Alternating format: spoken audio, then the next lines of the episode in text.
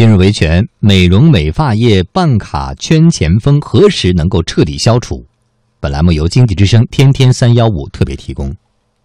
预付款消费几乎渗透到每一个行业，像美容美发行业，现在绝大部分都是通过办会员卡充值享受折扣的方式来运营的。消费者并不排斥这种消费方式，只要预付钱款之后，后续服务能够得到保障。但是现实中，不少人遇到的情况却是钱预付了，后续服务得不到保障，商家承诺成空，甚至卷钱跑路。尤其是在美容美发行业，预付费卡已经变成用来圈钱的坑人卡。北京的消费者李女士，二零一五年四月份在北京秀简城美容美发会所草桥店办了一张美发卡，充值三千八百元后，只消费了一次，就被告知因消防改造不合格，以后店内只能做美容，不能做美发，需要再交一笔升级费，把美发卡转为美容卡。或者持卡到隔壁一家美发店去消费，卡里余额还有两千九百七十九。半个月前给我打电话说把美发业务整个都取消了，说给我俩选择，一个选择呢是转他美容，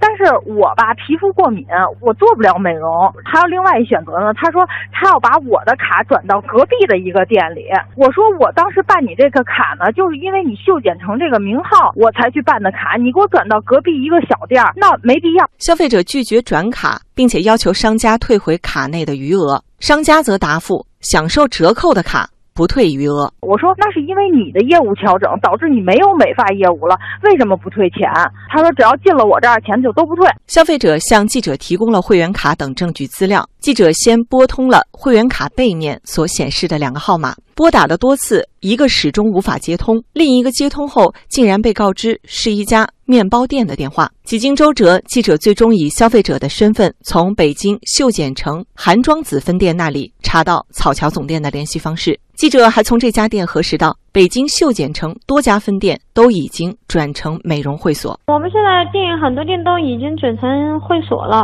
你那个卡还可以用，我们曾经呢是两万八以上才可以用美容美发通用，我们可以给你申请，把你卡里的金额给你换成做养生也是可以的，退不了。你们之前办的都是以前的优惠的卡嘛，都是有折扣的。记者后来从北京秀剪城草桥总店也核实到，店内现在确实是因为消防改造不合格，不能做美发，只能做美容了，而且只能转卡或转店，不能退余额。购买预付式消费卡真的是一锤子买卖，没有办法退卡吗？新消费者权益保护法第五十三条明确规定，经营者以预收款方式提供商品或者服务的，应当按照约定提供服务；没有按照约定提供的，应当按照消费者的要求履行约定或者退回预付款等。记者又再次和北京秀简城草桥总店取得联系，询问因消防改造不合格而不能继续提供美发服务，是否应该为消费者退还余额等问题。商家答复记者：没接到消费者要求退还余额的申请，也从没有说过不退余额。在这之后，消费者联系记者说，双方通过见面沟通，